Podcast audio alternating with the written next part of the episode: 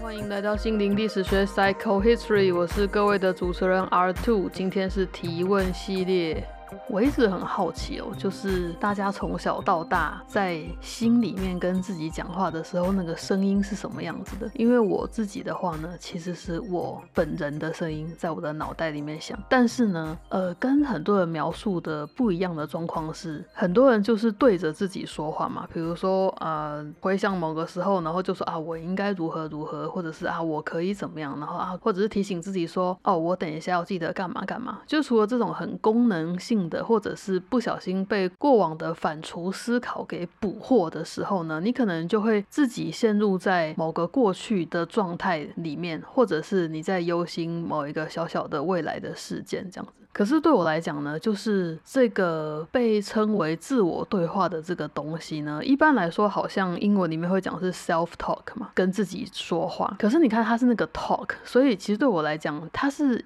一来一回的，就是我在心中是是有一来一往的对话的，有人跟我说话的。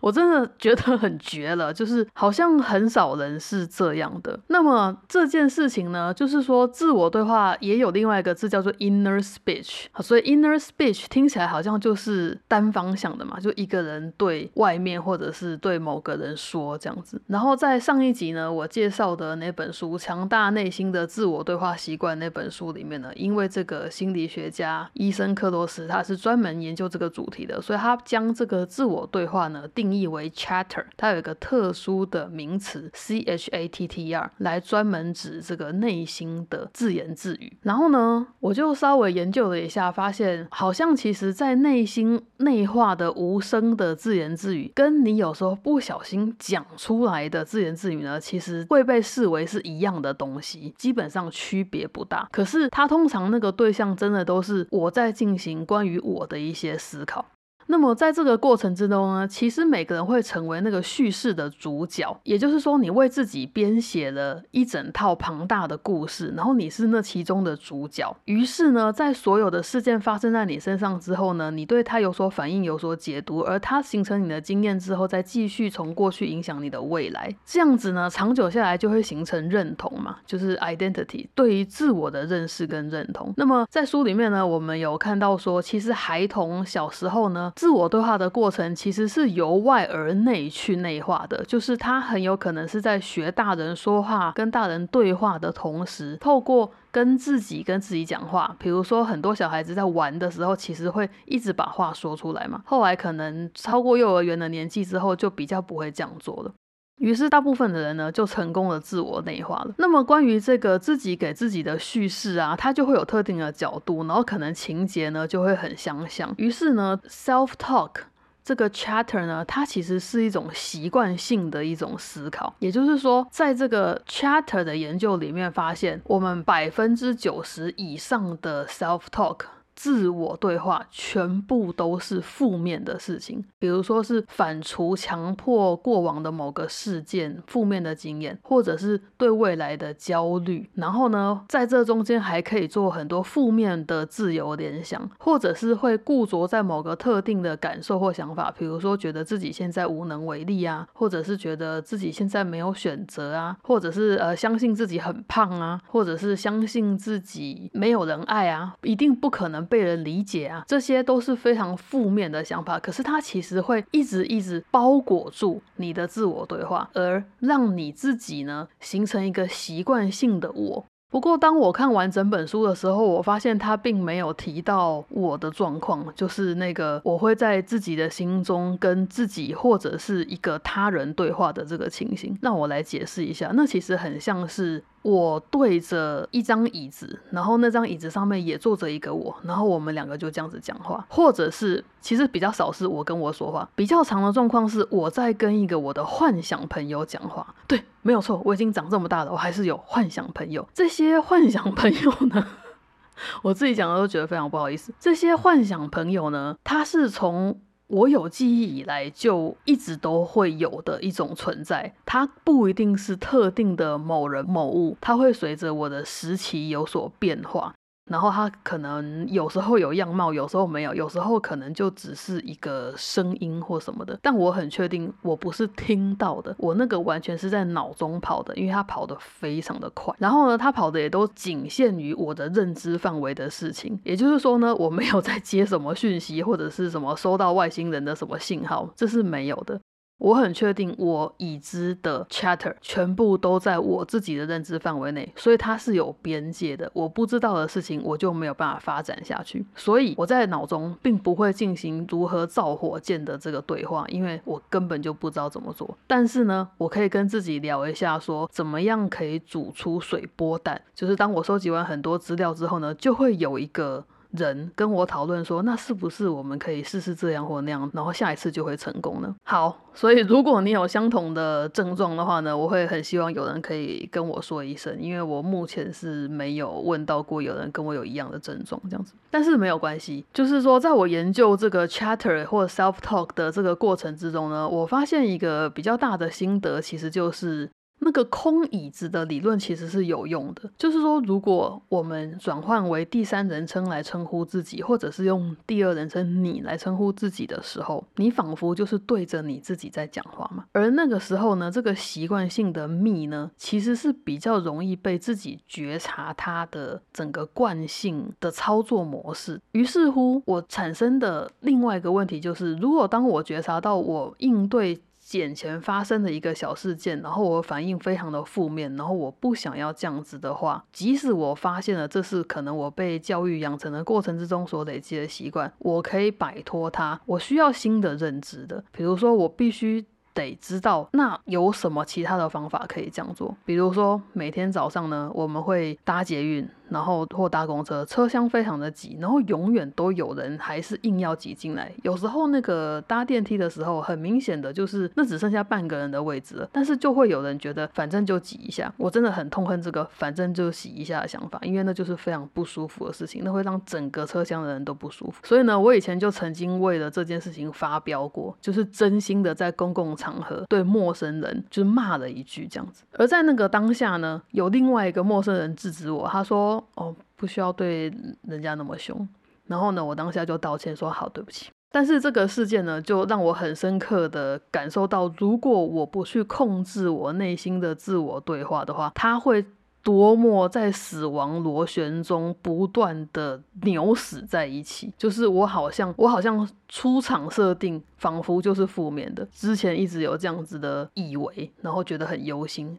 但是后来呢，我发现其实人的出场设定不会有那个正向或负向的东西，其实它是一个很中立的状态。然后呢，我也研究出了，如果我下次遇到这个状况的话，我可以用什么语调去劝那个人不要这样做，或者是至少让他知道说，你这样子把所有人都挤在一起是很不 OK 的事情。好，所以这是一个很有意识的学习。然而，要怎么样保持这个有意识的事情呢？就是我发现，如果我们这样想象好了，在对面那张椅子上所坐的 me，它好像是一个固态的东西的话，它仿佛就难以被撼动或改变。但是如果我今天脑中设定的那句话，并不是我就是我，而是 there is more to I am 的时候呢？首先，它是一个动词，它是一个状态，它是 I am。存在，或者是你，你就在这儿。然后呢，前面帮他加一个提醒的话语，就是 there is more。所以我其实有更多种可以回应或者是反应，所以可以感受的方式。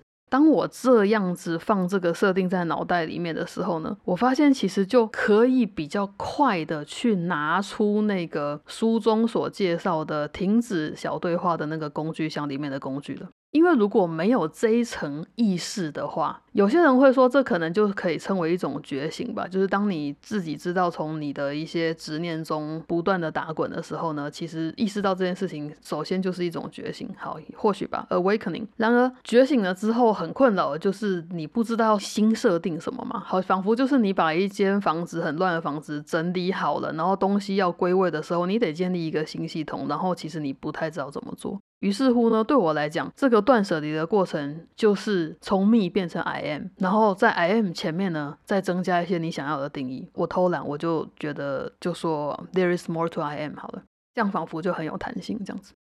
好的，所以如果回到这个 chatter 自我对话的这个议题呢，我们一定会提到一件事情，就是人类的注意力嘛。那人类的注意力呢，它其实会分成两种，一种是自主的，一种是不自主的。也就是说，有一种是你想要读书的时候，你就告诉自己说，现在要专心，我要开始念书了。然后那个东西就是自主的，或者是上课了，我要专心；开会了，我要专心，这些都是你自主的。但是不自主的呢，就很像是你在环境中去捕捉到的环境中的资讯，比如说你可能在街道上走，那你就会听到比较远的车声啊，或者是如果下雨的话，你会听到屋檐雨落下来的声音啊，或者是旁人在聊天的声音等等。那么如果你在自然环境之中，当然你就可以捕捉到更多自然环境中产生的声响。那么这本书呢，就提到一个研究发现呢，其实大自然对于恢复你的注意力是有帮助的。也就是说，这个非自主的注意力呢，一般来说也像自主注意力一样是会被消耗的。也就是说，自主注意力因为很耗我们大脑的功能，所以通常你专心久了就觉得很累。不过，其实非自主的注意力呢，其实长久下来也是会消耗掉的。所以呢，一个人会觉得疲惫，那要怎么办呢？他们推荐就是，请你回到这个自然环境中去走一走。比如说呢，二零零七年的一个实验呢，就请一些受试者到实验室来，然后呢，给他们一些数字，然后好几组数字，他们就复述起来。而且呢，他们的任务是你要把眼睛看到的这个数字呢，最后在说的时候把它倒过来。比如说。一二三四会变成四三二一这样子。那么在进行了这个记忆游戏之后呢，他们让一半的参与者去当地的植物园散步一个小时，然后另一半的参与者呢，他去拥挤的街道散步一个小时，然后全部的人回到实验室，再做一次刚刚的那个注意力测验，就是一样，他给你一堆数字，然后请你倒过来。结果呢，这个实验就发现，其实这个注意力测验表现呢，在自然漫步之后是有显著的提升的，但是在都市的很拥挤的街道漫。步呢是没有什么提升的。然后呢，他们也发现，无论在这个世界的哪一个季节做呢，自然环境都有帮助，你可以更集中你的注意力。好，这个时候呢，大家会说啊，我就身边没有什么绿地啊，那是要怎么办？而且公园那种算吗？这个书里面提到一个更绝的事情，就是你的电脑桌布是有用的。难怪大家的很多人的电脑桌布都是一些自然景色，因为呢，其实对于人的眼睛来说，对人的心智来说，虚拟的那些自然的照片或影片，其实对我们来说还是自然的。也就是说，这个间接的接触也可以去帮助我们恢复注意力的这个 source。这个发现呢，给我了非常多的 relief，就是我不用真的跑到有泥巴的地方去，我觉得非常的安慰，这样子。那么当然就是说，视觉上的大自然有帮助恢复注意力的功能，那其实听觉上也有，只是可能他们实验结果是不一定对大家来讲那个效果是那么显著，但是是有用的。这样子，你也可以听一些大自然的一些声音，这样。所以 YouTube 上面也有很多这种相关的影片。那么这样子恢复注意的好处是什么呢？就是你其实会更有意识、更有力量去阻止你的小对话。再者呢，这本书它其实有肯定一件事情，就是相信的力量。他认为信念和疗愈之间是有很强大的关联的。而这个信念呢，跟疗愈相关的这件事情呢，其实它产生的意义就是安慰剂效应，或者是说我们习惯做一些个人的小仪式，或者文化上面共通的宗教或非宗教的大仪式呢，它之所以会有效的原因，这个作者认为呢，这个安慰剂或仪式之所以有效，并不是因为超自然的力量。好了，虽然有些人是这样相信，但他不这么认为。他觉得安慰剂跟仪式会有力量，是因为它启动了我们这个大。脑中本来就拥有的可以去对抗小对话的这个内建功能，也就是说，当你启动安慰剂机制的时候，我们是相信仪式会帮助我们的。那这一点最重要的事情就是一个对未来的预期，因为其实大脑它的原始设定就是有时候是在过去，有时候是在未来嘛。所以既然它本来就应该注重未来的话，那如果你把这个预期未来的这件事情转为正向的，你就会减少那个负向的小对话的。空间这样子，甚至呢，有一个有趣的研究发现，如果你想要吃的更健康的话，你在用餐前进行某种你自己的小仪式，就可以帮助你吃的更健康，而且实际上呢，你会摄取比较少的卡路里。这是一个 蛮鼓舞人心的小实验，这样子。那么仪式之所以有用呢，是因为它其实让让我们相信自己可以超越这个个人的想法，然后呢，它把我们跟一种更大的力量相连接在一起。所以呢，当我们跟更大的力量，就是你那个不可知啊，或者是你有敬畏啊，或者是只是纯粹的尊重啊的那种比较高超的力量相结合的时候，你就可以拓广自己的观点。因为其实要自己站出自己的角度去看事情是很难的，但是呢，可能这样子做呢，就可以拓宽我们的观点，并且呢，在做仪式的时候，如果你跟很多人一起做的话，它还可以强化我们跟其他人连结的力量，所以你会感觉到好像彼此之间有什么力量集结在一起这样子。那么当然，仪式性的这些动作呢，也会把我们的注意力从我们目前在困扰的事情上面转移掉。那转移掉之后呢，在完成这个仪式又占据很多大脑的工作。记忆的空间，所以就会让焦虑啊，或者是比较负面的 chat 呢，就比较不容易跑出来。那么，在为各位整理出这本书所提出的小对话工具箱之前呢，介绍一个一个工具之前呢，我觉得有一个小观念还蛮值得告诉大家的，就是在这本书的比较后面，大概两百三十九页的部分，因为这个作者呢，他跟他太太有两个女儿，然后可能都还在幼儿到小学阶段的那个年纪，这样子是。很小的小朋友，然后呢，他在写这本书的过程之中呢，他非常清楚的发现到，哦，他小时候是怎么样被他的父亲教养长大的。然而，他所做的事情或方法呢，跟他父亲其实是不太一样的，因为他的父亲是一个很 zen 的人，就是很走禅风的，都会请他向内探索啊那些事情。然而呢，因为他学了，嗯，他觉得他是一个科学家吧，所以呢，他会在他们家创造出一种。对话的文化，也就是说，其实为人父母呢，你就成为了小孩的工具了。你在这个对话的过程之中，你就一边支援他们，让他去找到可以把自己的 chat 暂停，或者是转为正向的一种方法。比如说呢，如果小朋友觉得自己很难过或受伤的话呢，他就会在小朋友的手上贴一个 OK 绷，然后告诉他们说：“你看，你贴 OK 绷就会好一点喽。”然后小孩就会觉得，嗯，好多了。这就是一种安慰剂嘛，或者是说，当他们想要耍脾气的时候呢，就带去家里附近的有绿地的地方走一走，哎，事情好像就化解了。或者是说，当他们在大闹脾气、吵架的时候呢，他会请小朋友想象说：“那你觉得爸爸会怎么说、怎么做呢？或者是你觉得妈妈会怎么说、怎么做呢？”然后呢，就请小朋友自己对自己这样说。那另外一个对小朋友很有用的做法呢，就是超级英雄效应。如果说你的小朋友有崇拜一些超级英雄，或者是一些魔法少女啊，或者是什么魔法独角兽的话呢，你可以请他想象说，你现在就是最厉害的彩虹小马。那你觉得彩虹小马会怎么？做呢，这样子呢，也可以帮助小朋友呢，比较快的摆脱他现在的负面想法，然后换一个角度去想，他可以怎么做，这样子。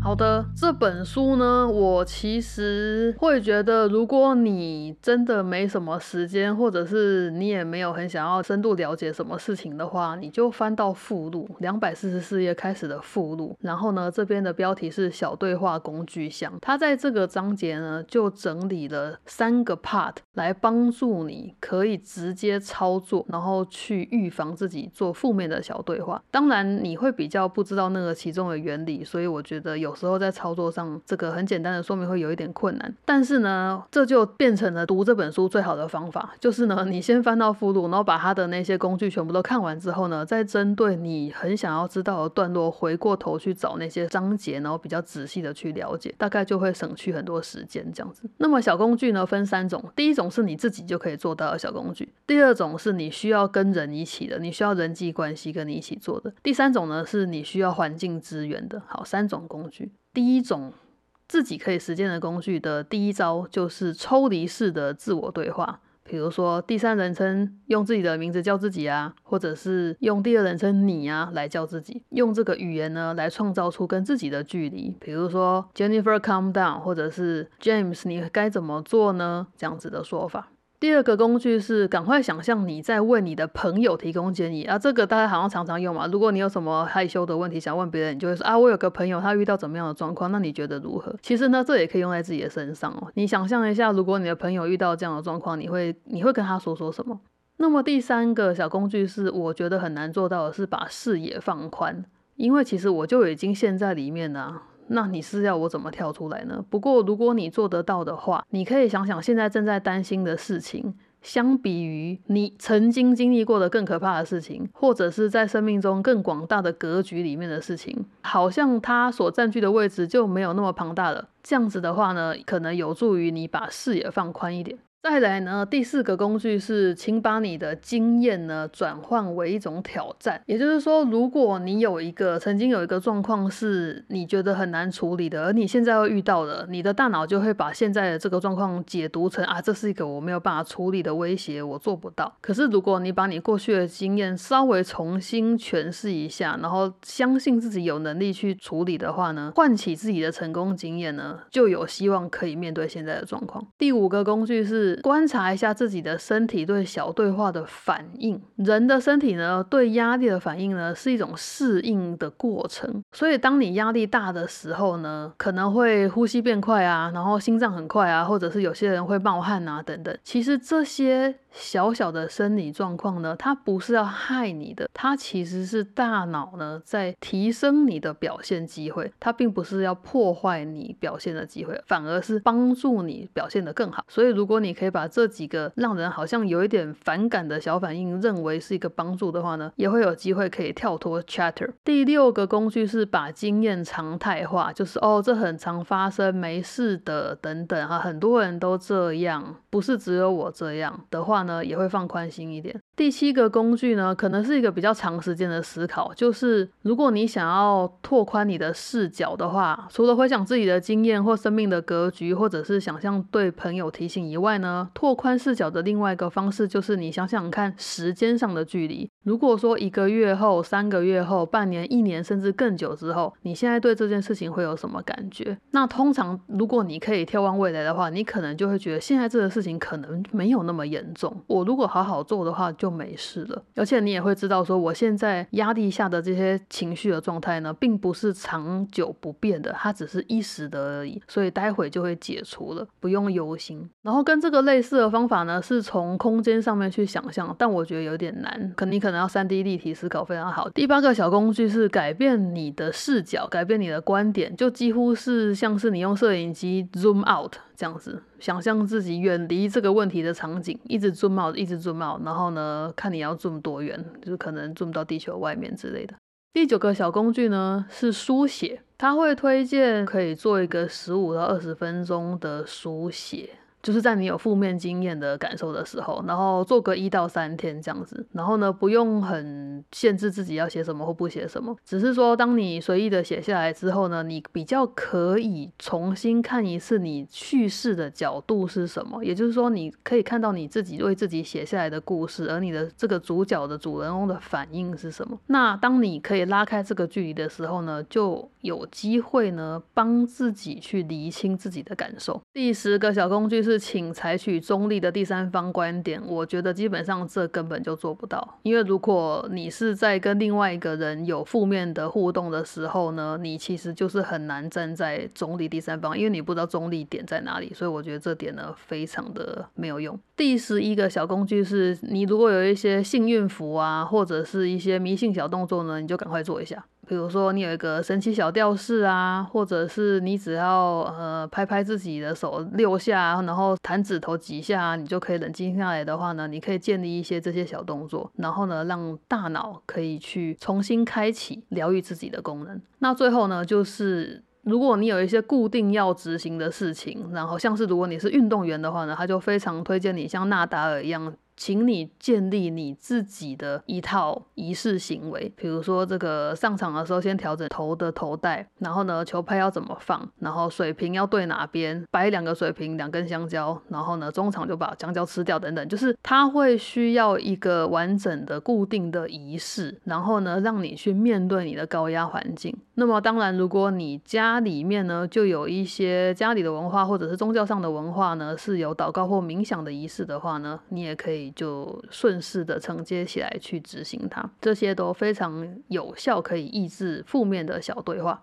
接下来呢是要跟人有关的一种工具，这个跟人有关的工具分两种方向，一种是你要怎么样去成为别人的支柱，另外一种就是你要怎么好好的接受别人的支持，这样子。第一个是我们先讲如何支持别人好了。首先呢，人都要认知到说，当有人就是寻求你的帮助，然后讲了一堆的时候，他们想要的是情感需求和认知需求都必须要满足到。因为呢，情感需求就是关怀与支持嘛，那认知需求呢，就可能是要怎么样放下或怎么处理的这种方法的具体的建议。所以这一点呢，就很像是我觉得一个著名的情侣吵架的避免方法，就是呢，我看到很多情侣分享说，当当你累了一天回家，然后跟另外一半讲了一堆的时候呢，其实你还没有办法理清自己的感受或想法。那么，如果另外一半先问你说：“好，那你现在是想要一个抱抱，还是你想要跟我聊聊一个方法？”这个时候呢，你就可以让自己知道说：“啊，我其实是想要一个情感的需求优先解决，还是呢，我没有，我现在其实是认真的就事论事，我希望有你的意见。”这样子呢，就可以把你的对话导向一个有效的方向。因为通常呢，情侣之间是很容易误判对方的状况的，就是有时候只是要一个抱抱，就人家很认真跟你讲道理的话，你就只是越讲越气而已。好，所以呢，第一个小工具就是这样子，情感需求跟认知需求要变清，然后呢，最好都要处理到。第二个呢是请提供他隐形的支持，因为如果你知道有人呢就一直在陷入自己的小对话、小剧场里面呢，啊，你如果把他指出来的话，通常别人会非常的反感，然后呢就对你很排斥，就是会觉得你都在管我什么的。那么他所提供的方法是，如果跟你同住的人啊，或者常常相处的人有这样的状况的话，其实你提供的隐形支持呢会是比较好的方法。什么叫隐形支持？比如说主动的打扫家里啊，或者是主动的把一些档案什么整理好啊，你们共同使用的东西啊，你都 take care 啊，或者是啊帮他收一个什么啊，等等。这样子不是直接去解决他的问题，而是帮他的生活好过一点的方法呢，是非常推荐的。那另外一种当然就是假装不知道，然后故意在旁边讲一些哦，好像那个谁谁谁觉得哎当爸妈压力很大，然后他他就跟我说他最近觉得怎么样怎么样怎么样，就是顾左右而言他。可是其实你就把一些你想要讲的话藏在里面给他听，这样子可能会好一点。第三个小工具呢，怎么帮助别人？就是小孩子比较有用，就是请他假装自己是超级英雄。诶，我觉得可能某些大人也有用哦。好，就是如果你觉得你自己是 Batman 或者是钢铁人的话，我觉得会瞬间觉得自己比较聪明，会有勇气一点这样子。第四个小工具呢，就是肢体接触是很重要的，因为呢，这个带有善意的肢体接触呢，其实就会释放大脑中的脑内啡，然后它就可以缓解一些你的压力。当然，这个 肢体接触是在互相尊重的前提底下了，好，所以这个可能就比较推荐在亲近的人之间可以这样子做。第五个小工具就是，当你在跟别人说你的想法怎么样帮助他的时候呢，你其实就把自己当成一股安慰剂，然后把自己的想法送给他。什么意思呢？就是说，如果呢，你帮助他能够预期他自己可以应付这个状况，而且呢，你可以撑很久，你一定可以度过这个难关，给他一个很乐观的预期的话，就直接告诉他说：“我觉得状况一定会改善的，我觉得过几天你就会知道怎么做了，没事的。”等等，强化这些预期，就可以增加他去处理棘手的事情的信念，所以也可以阻断那些负面的小对话。好的，那么我们把角度换一下，就是当我自己想要接受别人的支持、爱与鼓励的时候呢，首先他会建议你，你身边最好要有一个顾问团，就是军师团。如果你有各种各样的疑难杂症呢，最好是有相关经验的人可以给你问。哎，我觉得这点有一点难，因为其实现在人过得蛮孤独的，所以其实这就是为什么 大家在网络上面过得很痛苦嘛。你每天看一些陌生人过得很开心，然后自己好像生活很不精彩，然后也。没有人可以诉说，好，所以这样子的好朋友中的好朋友呢，就可能要靠大家长期的努力的去培养，那个友情才会常在这样子。第二个，怎么样接受鼓励呢？就是如果你的家人朋友就在旁边的话，给你一个抱抱，其实就是很简单的事情。或者是呢，你没有家人朋友在旁边，你不用真的碰到另外一个人，你去抱娃娃也可以。比如说你有一个泰迪熊啊，或者是什么猫猫娃娃，或者是你的安心小贝贝啊，你去抱一抱它，然后磨一磨呢。也会对肢体接触是一样的效果的。第三个小工具是想到那些关怀爱着你的人呢，就可以让你更有力量。所以其实你可以看看你爱的人的照片，这样子呢可以安抚你现在心中的小对话。第四个工具是跟别人一起进行一个仪式。比如说这个有些运动比赛之前，全队会围在一起，然后喊一个口号嘛，像这样的事情，或者是说吃饭的时候呢，你们每次干杯前都会讲一句蠢话。好，这样子的小仪式呢，其实也可以是很很有帮助的事情。第五个小工具是，请尽量被动使用社群媒体。